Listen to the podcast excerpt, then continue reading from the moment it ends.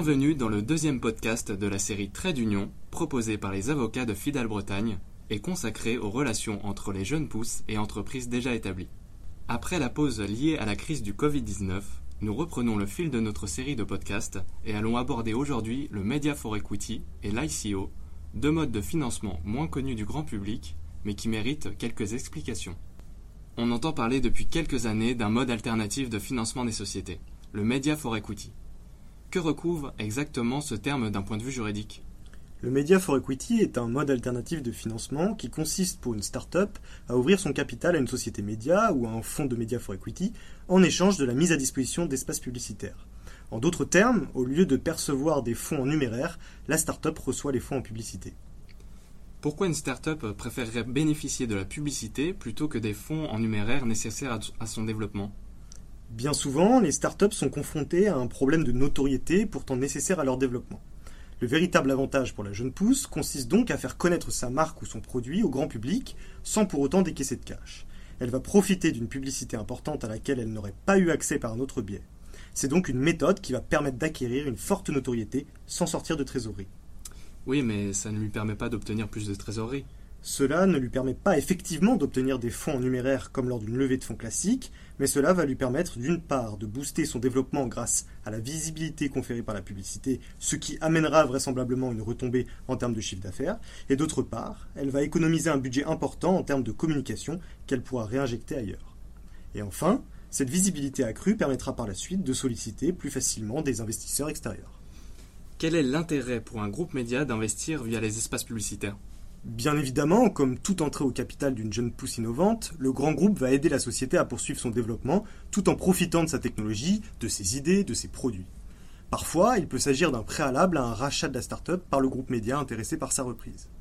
Un autre intérêt consiste dans le fait de rentabiliser certains espaces publicitaires qui seraient restés vacants, soit car disposant d'une visibilité intéressant moins les grandes marques, c'est le cas de certains créneaux horaires à la télévision, soit par la multiplicité des concurrents sur le secteur. Dans tous les cas, l'objectif est de fournir un espace publicitaire disponible chez le média et adapté à la jeune pousse. Et comment se déroule alors une entrée au capital via ce mode alternatif de financement? Deux solutions juridiques se voient en pratique.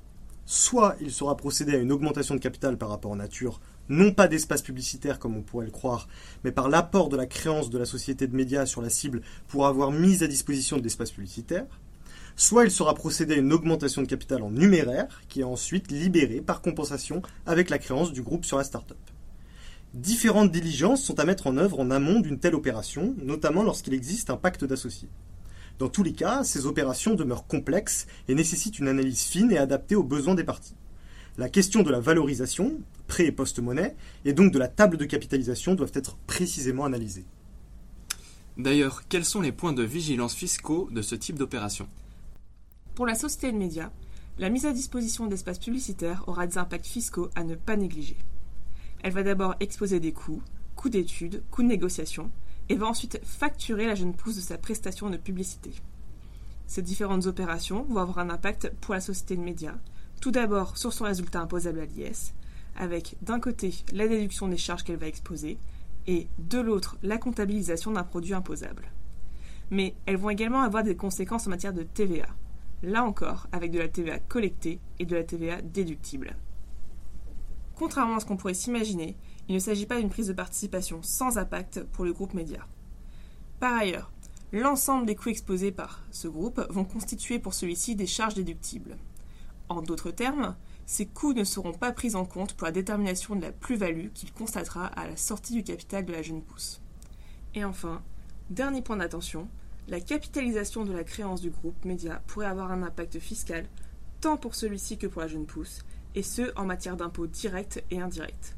C'est pourquoi l'ensemble de la fiscalité attachée à cette opération devra être validé avant sa réalisation. On comprend bien les intérêts et les enjeux du Media for Equity, mais est-ce que ce procédé est réellement utilisé par beaucoup de sociétés? Il se justifie principalement en présence de médias ayant déjà une certaine aura. Certaines sociétés, connues du grand public, ont déjà eu recours à ce type d'opération. C'est notamment le cas de Mr Good Deal et monalbumphoto.fr avec M6. Pour autant, ce mode de financement ayant le vent en poupe en Allemagne peine à se démocratiser en France, bien qu'il dispose pourtant de véritables atouts. Le Media for Equity représente ainsi une véritable alternative au mode de financement plus traditionnel. Mais il ne s'agit pas là de la seule alternative. On entend également de plus en plus parler de l'ICO. En quoi consiste l'ICO L'initial coin offering est une méthode qui permet à une société, l'émetteur, de lever des fonds auprès du public en émettant des tokens en échange de fonds ou de cryptoactifs. Le token, ou en français le jeton, est un bien incorporel numérique qui va conférer des droits spécifiques à son détenteur. En pratique, pour une société, l'ICO permet de, de lever rapidement des fonds auprès d'un grand nombre d'investisseurs. Généralement, les investisseurs utilisent de la monnaie virtuelle de type Ether ou Bitcoin pour acquérir ces tokens. Ces levées de fonds sont réalisées via Internet et utilisent un DIP, c'est un dispositif d'enregistrement électronique partagé qui va permettre d'identifier directement ou indirectement le propriétaire du token. Très souvent, c'est la blockchain qui est utilisée comme DIP. L'ICO est un procédé assez récent qui a été utilisé pour la première fois en 2013. La France a voulu libéraliser cette pratique et lui a donné un cadre juridique grâce à la loi Pacte de mai 2019. Et qui peut mettre en place un ICO N'importe quelle personne morale établie ou immatriculée en France. La loi Pacte traite d'ailleurs des ICO lancés par une personne morale française au profit de souscripteurs français ou étrangers. Et concrètement, comment cela fonctionne? La loi française a distingué deux types d'émissions de tokens. Le premier type d'émission est une offre de tokens limitée à moins de 150 investisseurs qui vont agir pour compte propre. Il ne s'agit donc pas d'une offre au public. Le second type d'émission est quant à lui une offre de tokens dite au public. L'émetteur des tokens peut choisir ou non de soumettre l'opération au visa de l'AMF. En pratique, ce visa va permettre à votre entreprise de sécuriser sa levée de fonds et aux investisseurs de se rassurer. Mais c'est quoi réellement un token ou, ou un jeton? Comme on l'a dit précédemment, le token est un bien incorporel numérique qui va conférer des droits spécifiques à son détenteur. En pratique, on peut distinguer trois grands types de tokens en fonction des droits qu'ils vont donner à son détenteur. Les deux premières catégories sont le token de paiement et le security token. Mais nous n'allons pas nous focaliser sur ces deux types de tokens. Aujourd'hui, faisons un focus sur le dernier type de jeton, l'utility token. C'est avec ce token que l'ICO présente son originalité et par là son plus grand intérêt. L'utility token offre à l'investisseur le droit d'utiliser ou d'avoir accès à la technologie ou aux services développés et distribués par la start-up. Des PME et ETI pourraient trouver un intérêt conséquent en investissant dans la jeune pousse via un ICO avec émission d'utility token, leur permettant ensuite d'utiliser la technologie une fois développée. Et nous terminerons par une question fiscale. Existe-t-il des points de vigilance en cas d'émission d'utility token? Tout à fait. Les aspects fiscaux d'une émission de token ne doivent pas être négligés par la jeune pousse, et tout particulièrement les aspects TVA.